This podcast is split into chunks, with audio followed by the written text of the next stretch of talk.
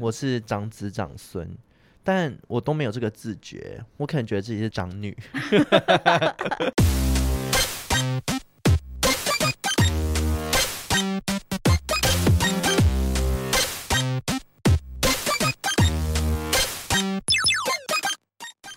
找关落音，鬼话连篇听关洛影。大家好，我是罗斯，我是克里斯。今天是二零二三年五月六号，礼拜六的上午十二点十八分，应该是下午。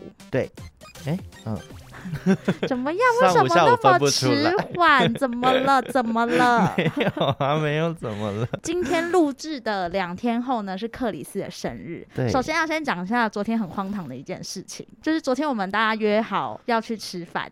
对，就是有要帮我庆生，本人没有出席。对，本人就是小被排挤。讲真的，你会在意这件事吗？其实我有在意啊，可是我又不知道我能怎么在意，好像要先讲原因吧。啊，原因就是因为我有一个同事确诊。然后刚好我们在前一天有一起进公司，嗯，其实我我就是不觉得这是一件什么大事，可是我想说还是先跟大家讲一下。提一下。结果提完之后发现哇，大家都还是很在意，所以结论就是我不要去，其他人自己去。我们昨天有买蛋糕这件事吗？你知道，其实昨天我男友还买了花，他是在餐厅旁边订了花，嗯，他就是要送我。所以他其实才是最不爽的人。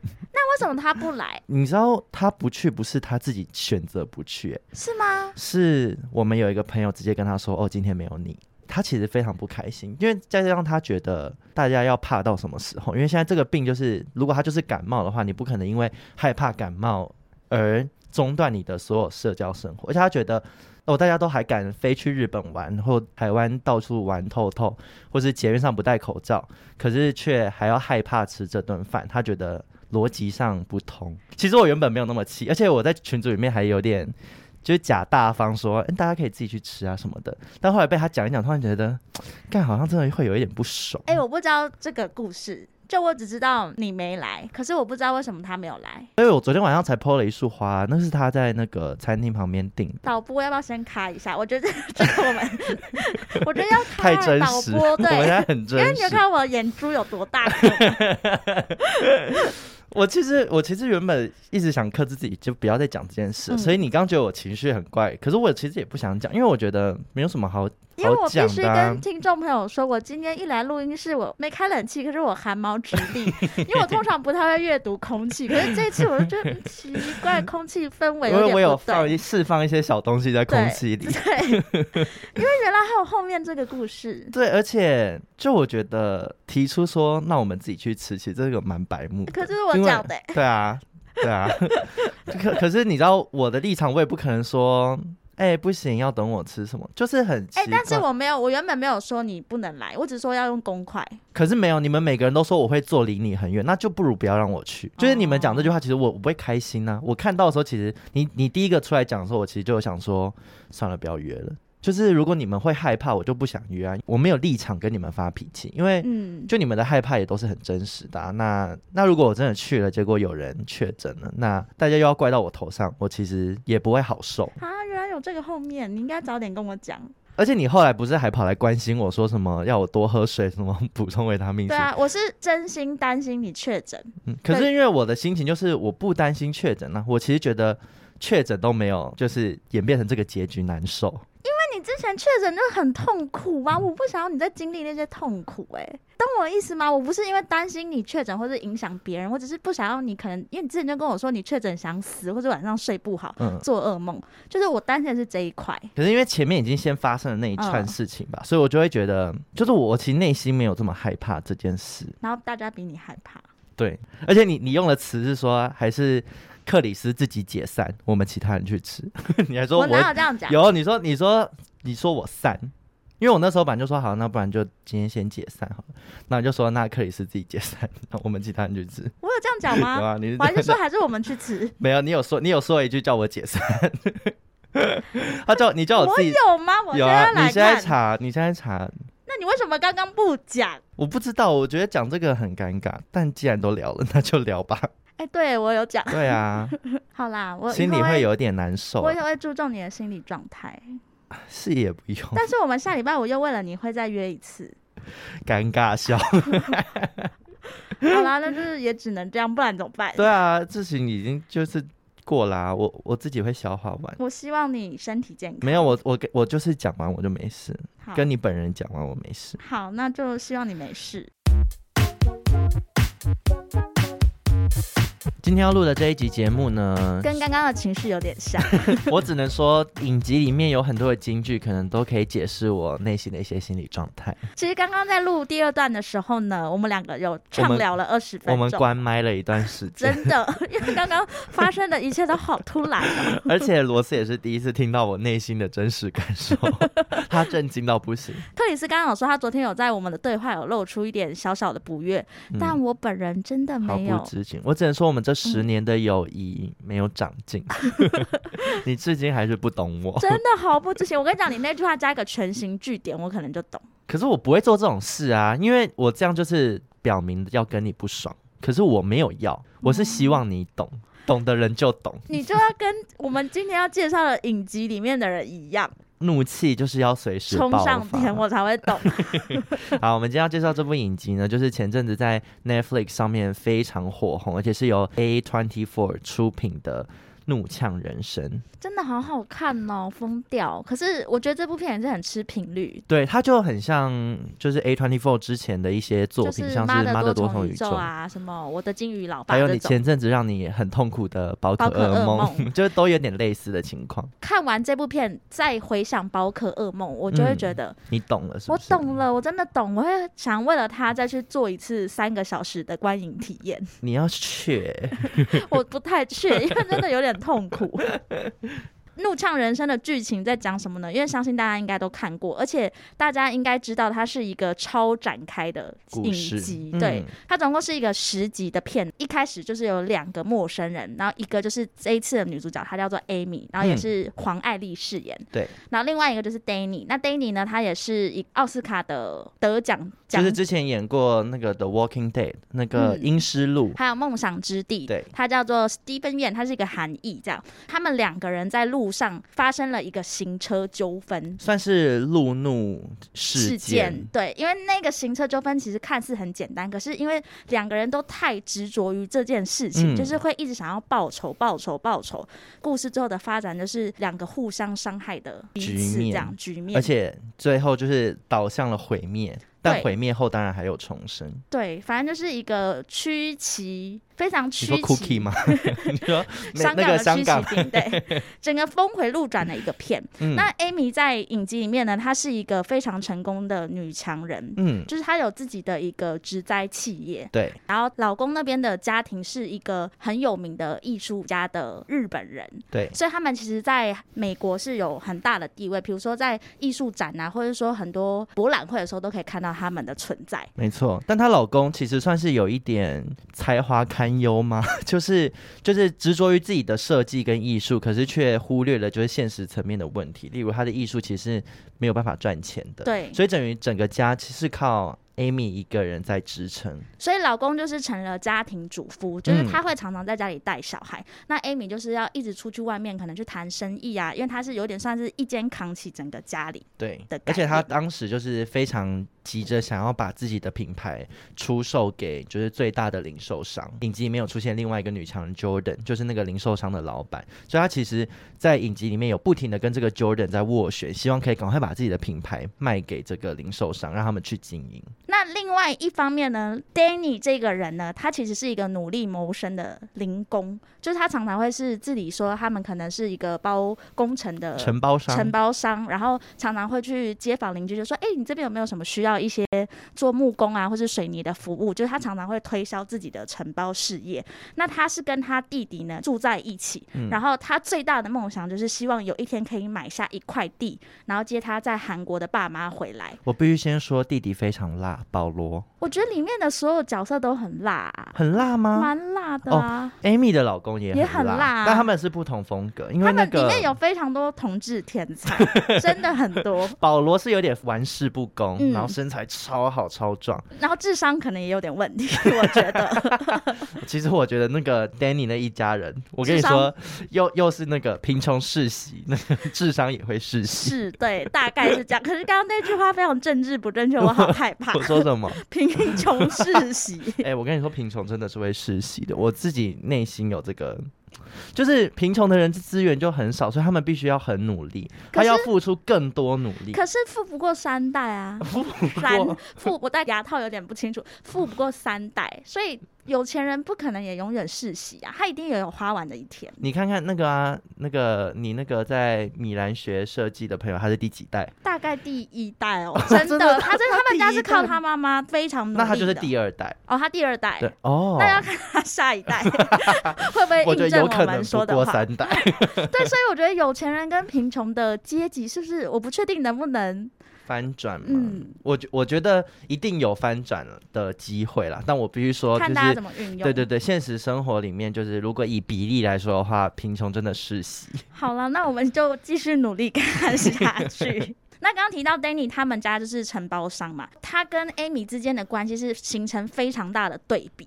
就是一个家里非常有钱，有各种资源，他可以善尽各种他的人脉，或是光买一个网站花了一百美元，他也要直接花下去，他就是查到你是谁，嗯嗯，这样。那 Danny 他就是在每个部分都很省，很努力的想要给爸妈过上好的生活，或者是至少让爸妈不用担心他，然后过得表面上比较体面的人生。对，所以他其实一直内心有很多身为长子的包袱。嗯，这两个人我觉得最好笑的是，一个已经拥有了一切资源，然后一个是什么都没有，但必须在生活里还是很刻苦努力的往前迈进的同时，他们居然都对这起是路怒的纠纷这么的执着。这算是他们两个的共同点。其实，在隐藏在他们心里面，就是有一个愤怒跟有一个孤独，他们想要被人家看见。我觉得他们两个彼此最后都是看见对方，所以最后才会有一个大和解、大圆满。这样会不会算暴雷？不会啊，我这还没看，就是太慢。嗯，好，真的，因为我我其实那时候在一开始在看的时候，会觉得 Amy 的视角我比较能够理解，就是她活在她的那个家庭里面，一肩扛起所有的责任，然后面对小孩，面对丈夫，她的生活是让她很有窒息感的，她需要透过一些外部的刺激，去让她的生活里面有一些变化。我觉得这个心情往往比较能理解。但 Danny，你这么需要花时间在自己的工作上的同时间，你还会想要花这么大的力气？去玩报复对方这件事，哎、欸，这是我一开始很难理解的。嗯、我一开始看，我其实我两个人都可以理解。哦，真的哦。对，因为你知道为什么吗？因为我本人就是一个感受到愤怒，我会觉得活着的感觉的人。哦。很多人都说《怒呛人生》就是一个很小的事件被无限放大，他不知道好看的地方在哪里。嗯、可我看完之后，我觉得那是一个后劲很强的故事。我自己看完是这样。嗯、那我跟你，我觉得我会没有那么理解，是因为我跟你是完全相反的人。因为我小时候也有经历了一些疑似路怒的事件，就是我国中的时候。我们通常下课，大家就会一起走下一个山坡去搭公车。然后我有一次就是跟公车司机小小起了一些冲突，嗯，其实就是因为要投十五块，我都投十块，然后结果被司机发现，然后司机就是真的非常凶，但我身上真的没有别的零钱，嗯，然后他就一直叫我下车。当下当然是有一点慌，可是就也有点不爽，想说你跟一个学生计较五块干嘛？但后来还好是有路人伸出援手，把五块给我，这样放进去。然后后来就是可能司机也被搞得很不爽吧，所以他那天就是开的也很生气，就包含是可能会有人误触下车铃，嗯，他停下来的时候发现没有人要下车，他就会疯狂骂脏话。然后最后我就在下车的时候，因为我是从后门下车，然后就往前，司机往前开的时候，我就对着他比中指，司机他好像对我比了一个就是来，哦，你赶快来，对，你赶快来，嗯的那个手势这样。然后我当下想说，干你俩好后悔，我好害怕。你就是 Danny，Danny，我好害怕。没有 Danny 是觉得说好，我也要来。可是我是觉得我好害怕，我不来了。隔天我要放学的时候，然后我就跟那个我一起搭公车的朋友说，哎，那个今天我们要不要去市区买东西？就是不要搭。然后你知道我那个朋友还说，干嘛？你怕搭到那班公车？然后我还跟他说没有，我我要去垫脚石买 立可带。被抓到，被抓到。对，他就他也跟我说不要担心啦，有事我会扛。就我我那个朋友是有点八加九的那种。嗯对，但后来就是我还是不敢搭那班公车，我就直接闪。哎、欸，我也有一个跟你一模一样的故事，可是我们的故事走向发展不一样。我也是上公车发现零钱不够，以前高中的时候，嗯、所以那时候穿的制服。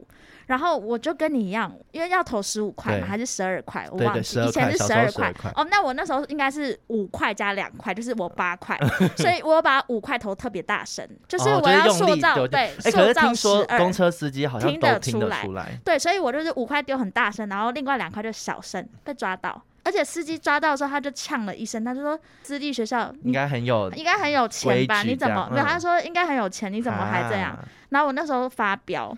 我投一百块，因为我就是身上没有零钱，oh、我就是很呛的那种，然后就发了一百块。我说，不然你想怎样？哇！但讲真，就在同时，我把我名字改住，因为我们学号、欸，我们都有学号跟名字。因为那个 Danny 跟 Amy 就是不好好把自己车牌盖住，对，不然就可以免于这一切。对，你就被查到。可是我那时候就觉得很生气，你到底想怎样？因为我后来也有遇到一些客运的司机是。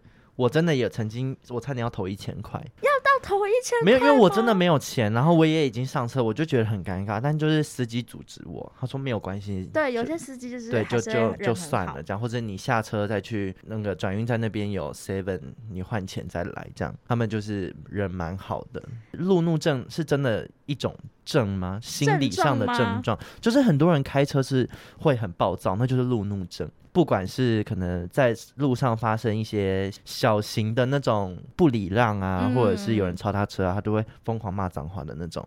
所以其实很多人说开车可以看出一个人的性格，就跟打麻将一样啊。嗯，牌品好，你人品就好。因为我这种俗辣性格在开车上也是，因为我刚开始开车的时候，我最害怕走平面道路，要跟很多不同的汽机车互动。嗯我觉得这种互动，你知道，这种车的社交，我会很害怕。很害怕。对，但后来发现其实就没有那么可怕。那如果发生什么事的话，我至今好像还没有发生过跟人有纠纷。嗯。但我想象应该就会觉得什么错都是我的，我不敢比中指哎、欸。无名指可以吗？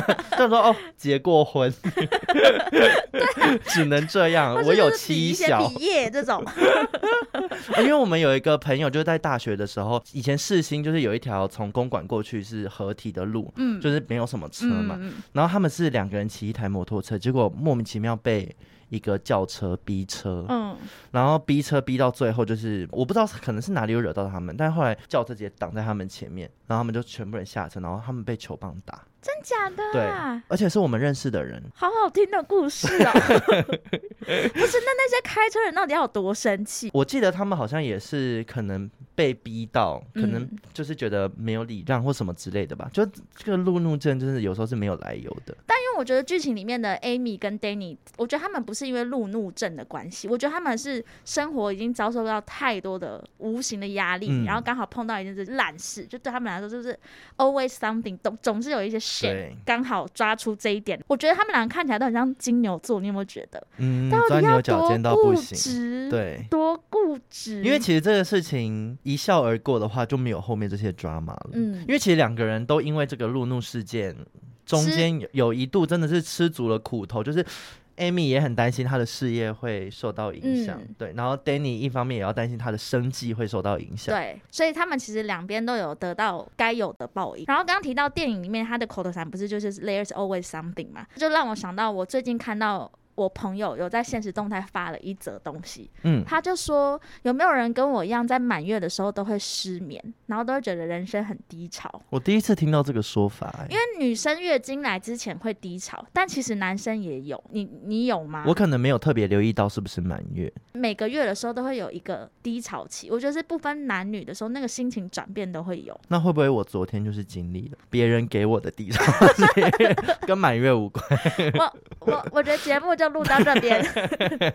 有的时候常常会莫名觉得心情很差，然后会觉得全世界人都不懂你。哦，我很常觉得奇怪，我这句话就是这样，为什么你们没办法理解我？可是我觉得这好像跟满月无关呢，我觉得跟教育有关。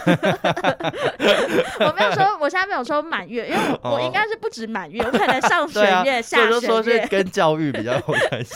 所以我看这部片的时候，我就觉得有共感，就是人在某一个状态的时候，很容易被 trigger，就是想要发脾气，或者是陷入很低沉的忧郁等等。剧情里面有一句台词，我不太能认同，因为他有提到说，每个人好像都要学会拥抱悲伤，我没办法理解这件事。现在社会有很多人是他享受那个悲伤的感觉，懂吗？有吗？有，不知道你身边有没有啦？但我身边有很多人会觉得他们的忧郁症、嗯、他们的躁郁症是一件蛮文青的事情哦。我跟你说，这个我有听过类似的，我是从蛋宝那边听来的。嗯、蛋宝他好像有一点躁郁症，嗯，可是他会控制自己的用药，因为他不要让自己的躁郁完全消失，嗯，因为他在躁郁的状态里面，他才有办法好好创作。加上我的工作产业，其实我身边很多这种译文产业的人，好像非常多是心理上有一些状况。可是我没有质疑说好像在装病或是干嘛，嗯、我只是觉得有的时候不要学会跟悲伤，应该说不要一直想着要把悲伤消除掉了，而且你也不要跟他合而为一。我在这边要奉劝所有的人，哎、欸，但刚刚提到的那个就是忧郁啊，或是痛苦是一种 gift 这件事情，我其实我也有感受过。哎、嗯，你记不记得我很久以前有创了一个粉砖？嗯，就是我当时在公关公司真的太痛苦了，我创了一个粉砖叫做“公关人生真的很难”。嗯，然后这个粉砖就是因为当时是我刚进公关公司的时候，哇，我每天都痛苦到烂掉，嗯、我是每天都在办公室哭的那种。当时我就觉得，我不要让我这些痛苦白费，我要把它写成很好笑的东西，因为我们我们两个就是很会自嘲的人嘛，嗯、就痛苦的事可以被我们讲的很好笑。我想说，我要把这些东西写出来，就后来就是慢慢有很多人追踪嘛，可是。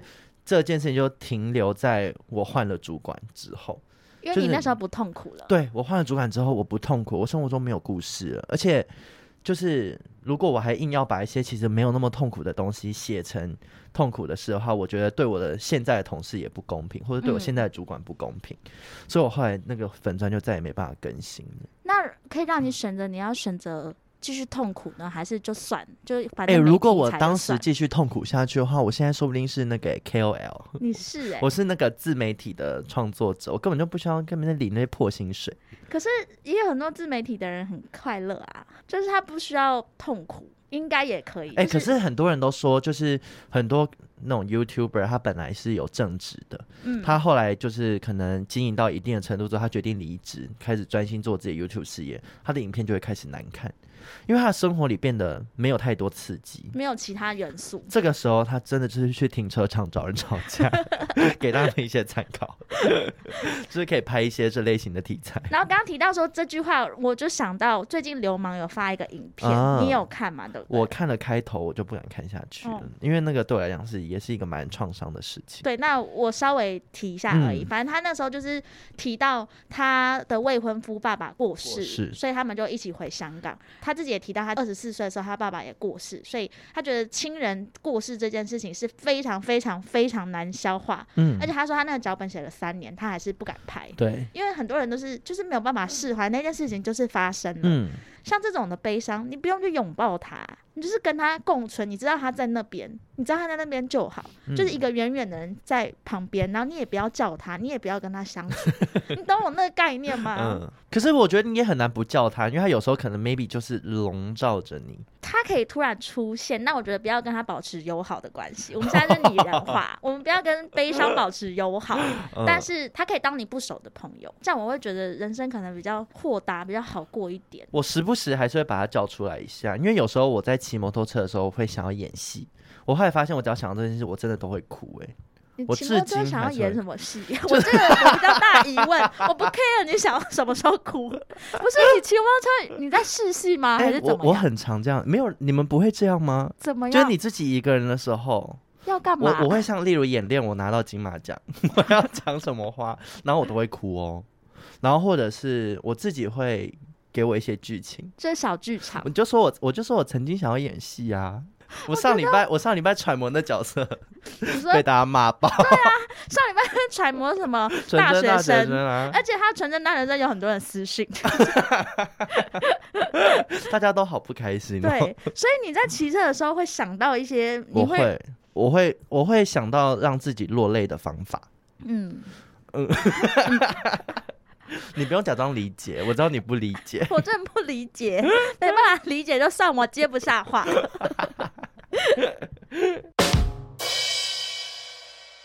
好，那接下来来讲一下 Amy 的家庭好了，因为 Amy 她其实是一个在事业上有成，可是她却过得不快乐的人。她跟 Danny 最强烈的对比就在于，Amy 已经看似拥有全部的东西了，但好像什么都没有。对，因为你记不记得有一场戏是 Danny。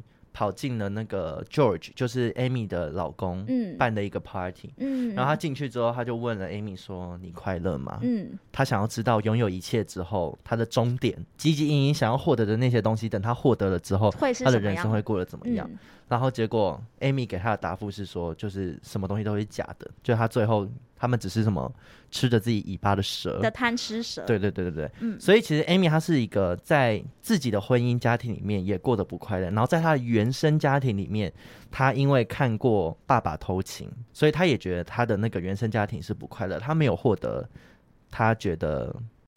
一个家应该要给他的温暖跟靠山的感觉，嗯、不管是他的婚姻或者原生家庭都没有，所以后来就是他跟 George 就是发现自己的婚姻可能已经快要走不下去的时候，他们就去做了那个咨商夫妻的咨商。哎、嗯欸，我好想做咨商。我们之前不是才聊过说智商没有用，但我想要跟陌生人分享 分享一下 我的生活大小事。欸、但你记不记得 Danny 有说一句话，他就说西方的心理学对东方的脑是没有用的，是真的没有用啊！我仔细想是真的没有用。可是我们没有真的做过啊，你有做过智商吗？我没有做过智商。对啊，东方人的传统思想就是小时候家庭叫你怎么样怎么样，嗯，就是那是一直世代演习的，所以你不可能因为一席话，就是西方人的生活方式就是跟我们不一样啊。所以我觉得他这个 A 套用在 B 就会不是。但我相信心理学发展到现在，应该东方也有自己东方的方式。西东东西合并。我很不喜欢那种每次看到咨商了都是说要回想你的什么原生家庭、你的小时候什么 trauma 什么之类的。我觉得都是 bullshit，就永远都是这样，然后到最后我就会被下这个暗示，然后变得我要一直去想说，哦，一定是小时候这样，一定是小时候这样。我没有智商过，但是有一次，我不是跟你说有一个灵媒，我跟他讲说为什么我的性格这么怎么样，我就跟他讲了一个这个话，然后他就说这来自你的原生家庭，你小时候怎么样怎么样。但我仔细想，就是不可能啊。而且你原生家庭其实蛮好的吧？我觉得，因为我觉得我们家的人感情很好。对啊，对，所以我就不知道。问题出在哪？而且我觉得这种情况就是灵媒会一直继续继续挖啊，他就是觉得不可能啊。对，嗯，那智商师是不是也是这样？他就也也是觉得不可能啊。好，那智商的时候，Amy 她就有分享说，对她来讲，就是分享自己的情绪是很困难的，因为她的父母从小教育她就是要压抑。嗯，因为她妈妈觉得，当你在分享你的情绪的时候，你听起来就像是在抱怨。对，但。我必须说，我从小没被这样教育过，因为我就是超爆爱抱怨的人，而且抱怨对我来讲，是我这件事情我讲越多，我越不在乎。对，所以像昨天跟罗斯他们的这些事件呢，我讲给了六个朋友听。哪六个人？就有一些是那个确诊的当事人，而且你知道我那时候开头是讲说，我觉得现在还很害怕这个疾病的很智障。但因为那时候我在气头上啊，所以我现在是，我当然是可以理解。他能理解，他能理解。对对对，那我的那个同事也是缓颊，帮帮你们缓颊，就说哦，因为有的人可能就真的还害怕外婆生病吧。我就要说哦，我也知道啊，外婆的病我也赔不起什么之类的。就大家就是都有告诉我说，哦，可以理解，可以。可是其实这件事情讲到我昨天在跟那个我们共同的朋友讲最后一次的时候，我就有跟他说。我希望这是我最后一次讲。我明天见到罗斯，我不想再提这件事。当然是被我挖出来了。对，这就是我要讲的，因为我喜欢分享。在我成长的过程中，我被教育什么事都要讲出来。但是你有一个缺点，什么？因为你不会跟当事人分享。对，你看这个问题就是像现在这样，另一个时空的当下，我们非常快乐。我们不知道你不开心，而且你们越快乐，我越不快乐。对，但是因为你没有跟我们讲，我们有些人可能就是像我，像我，我不要说。别人就是像我，就真的你感觉不感觉不到，哎、欸，你可能因为什么事情不快乐，就是包含你留一个 message 一个讯息给我，我还是看不出来。哎、嗯欸，我常常也很意外，你会完全看不出来。我真的看不出来啊！我觉得我要跟高敏人当朋友，我就超级低 敏，你但我算过我二十而已，满分好像一百五还是什么？你好低耶，我就低敏啊。嗯，提到你刚刚跟开车一样，你会害怕跟那些车子 social。我们人也是百样情，很多个性。嗯、我觉得你下次要努力学着跟当事人讲。哦，大家记不记得上一集克里斯有提到说，他跟他朋友去居酒屋喝酒，然后他朋友点了七杯啤酒，嗯、然后可是还是一起平分。其实那节目一开头的时候，我们收到很多人的私讯，而且大家都听到那一段之后，直接跳出来说，对，怎么可以这样？很多人的私讯说，克里斯你就要算呐、啊，不然你看你自己白付了三百七十五，再加一趴服务费什么，就还帮他算出来。嗯你看当事人也不会知道，就算他觉得还好，只是两个人 share，可是他不知道你的情绪。可是其实我没有情绪，我觉得那个情绪是大家的情绪，就是我本人。我，我本人是真的还好。那你仔细回想，你不会觉得这件事情其实不对劲？你一定是觉得不对劲，你才会拿出来。对，就是有点对，有一点不对劲。嗯，但怎么讲呢？就是好像活到了要三十岁了，大家会突然希望你对一些事情不要太 care。就像是那天宽宽就是也私讯我们说怎么可以这样，然后我不是还分享另外一个例子，是我跟朋友去唱歌，嗯，就是朋友可能没有付钱，但我已经先付，但我现在已经过太久，我也不好意思要，就至今就我也已经不好意思，对，加上我其实不好意思，嗯，再去提这些事情，因为好像我如果再太在乎那笔钱，会被人家觉得很小气。可是你有没有觉得，有时候在乎一件事情到，就是已经钻牛角尖，钻到底也看不到了。你某一刻你会突然更了解自己，因为我会觉得你这样的情绪是可能想起来你又会感受又不好，就是没有、哦、你永远没有跟他和解的。就其实我我我是假装不在意，对，因为那伤口都在。其实就几百 块，不是几百块，那个几百块只是、嗯、那个钱，只是某一个事件。嗯嗯嗯、例如像今天的那个今天的疫情事件。哦我知道我自己终究会讲出来的，因为没有讲出来，那对我来讲就是一根刺。是刺，就是在那我，我就会没有办法真心的对你笑，就像你刚刚见到我一样。嗯、我每一件事，我就说哦，是哦。你现在应该释怀了吧？我现在释怀了。我跟你说，我聊得很快乐。对，所以其实我好像真的需要跟当事人。你要跟当事人讲，但是不要逼迫说你一发生什么事情一定要跟当事人讲。可是我觉得可以慢慢的练习练习。就例如我跟六个人抱怨之后，第七个人一定要是当事人。嗯。那因为前面都抱怨完，你可能就大概知道，反正大家也会跟你分析过啊，他的角度可能是怎样。嗯、那你可能讲的时候就会好一点。像我就是另外一个最极端的，因为我会先跟当事人讲，我先跟当事人吵完，然后我再跟别人抱怨。嗯、可是当别人跟我分享他们的角度的时候，事情已经来不及。就是 因为你最一开始怒气最满的时候，你已经先倒给当事人。嗯、对，我觉得这是我们两个看完《怒呛人生》要学习的课题。可能 Amy 讲的也对，就是该压抑的时候还是得要压抑。我们一个过于压抑，一个过于奔放。对，因为很多事情就是我其实也不是说真的要藏在心里，但是我会因为太害怕起冲突，或是太害怕不管是尴尬或者是别人的看法，嗯、我也想要先放在心里。可是我又不是真的。完全可以放在心里的人，对对对对对。嗯，这集好像告解释。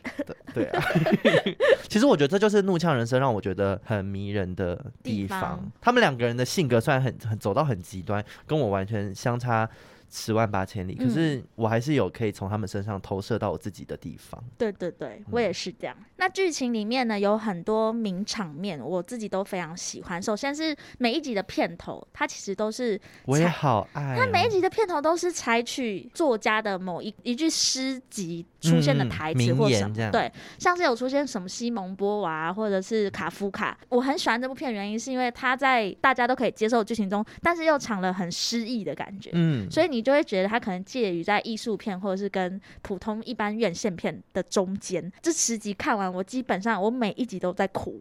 我就跟克里斯说，欸、很夸张哎！第一集我哭到不行，第二集我也哭到不行。因为这一部我完全没有哭，可是我好像可以理解你哭的地方，因为你应该就是 Amy。你只是 Amy 吗？我觉得我是 Amy 加 Danny 加 Paul，加很多人。我希望我是 George，我是里面很多人的综合体。嗯、然后像第一个第一次 Danny 进去教会，因为我觉得他可能觉得人生一直充满了愤怒，他想要找一个像家的地方可以拥抱他，所以他选择去加入了教会。然后在教会里面，大家就唱着圣歌。然后那个圣歌其实是摇滚曲吗？还是很流行的？对，是迪士尼会出现那种真人小朋友演的那种儿童剧会唱出来的歌。然后 Danny 就大哭，嗯，而且他那个哭是发自内心的。呃，那那一段我好像也有哭。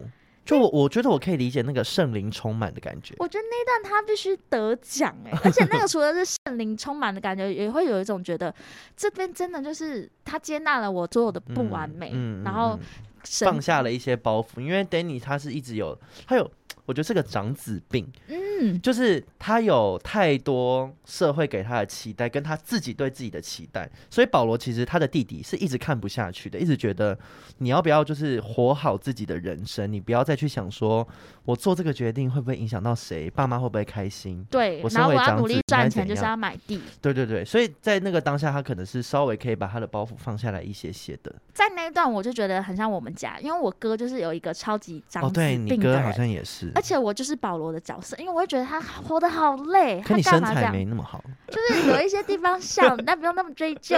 因为我哥就是他是我们这一辈，我们家小孩这一辈里面最大，嗯、他就觉得男生三十岁要成家立业，然后一定要就是有小孩，他就是一直按照着他的计划走。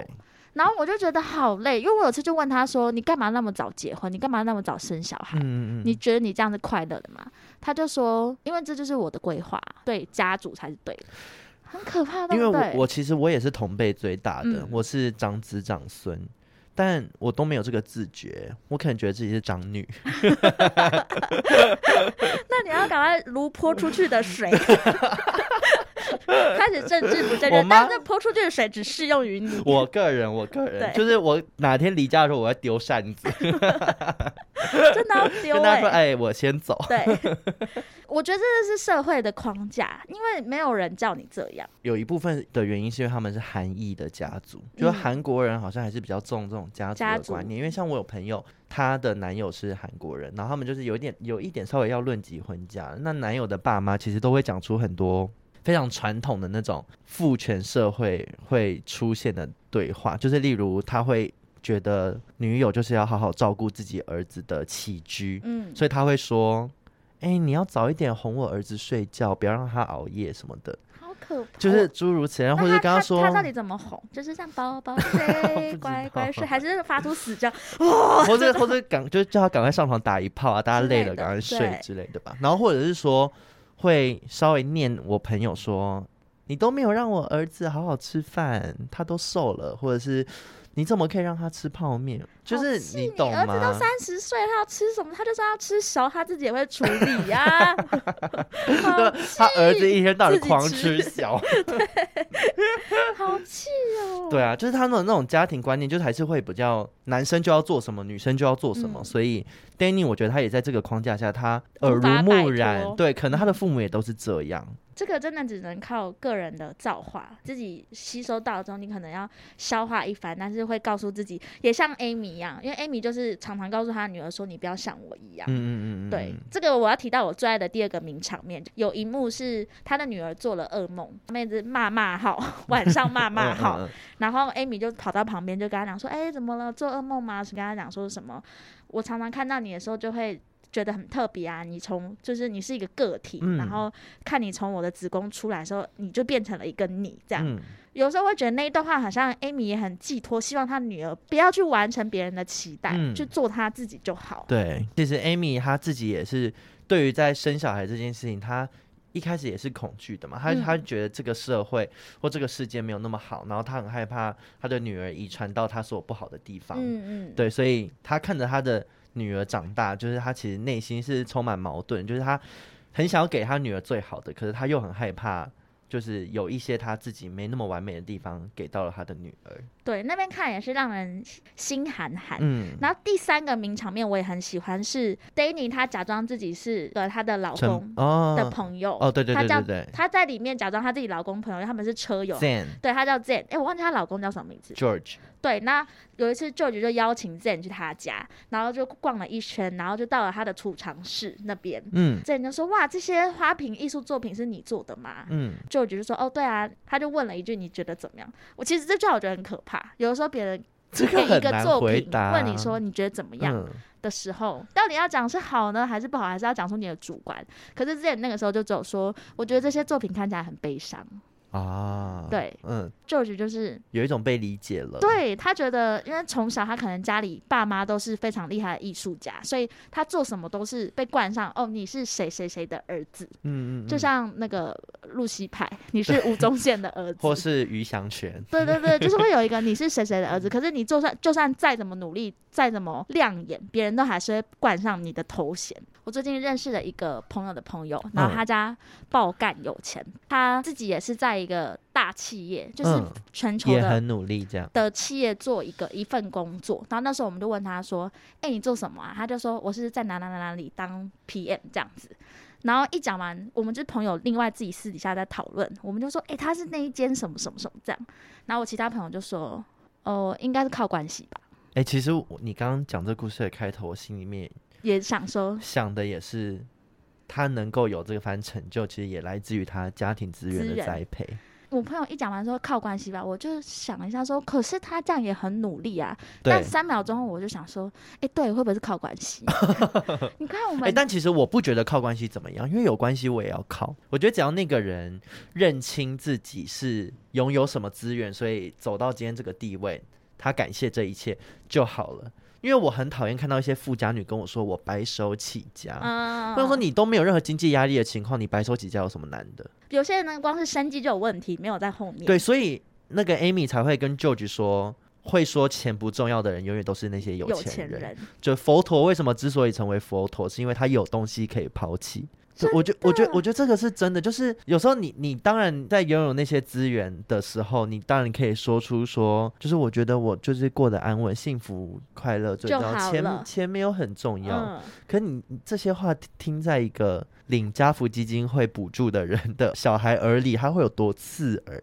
但我觉得我也不是要叫大家仇富，因为没有需要，不需要仇富。嗯，对，就是你有那些资源，就是好好利用。对，就好好利用，然后好好感谢这些资源，不要在我面前讲一些什么白手起家。起家然后，那我下次要去问我那个朋友说，所以你是努力考进去的吗？还是怎么样？我觉得就也不用吧。我查出真相再告诉大家。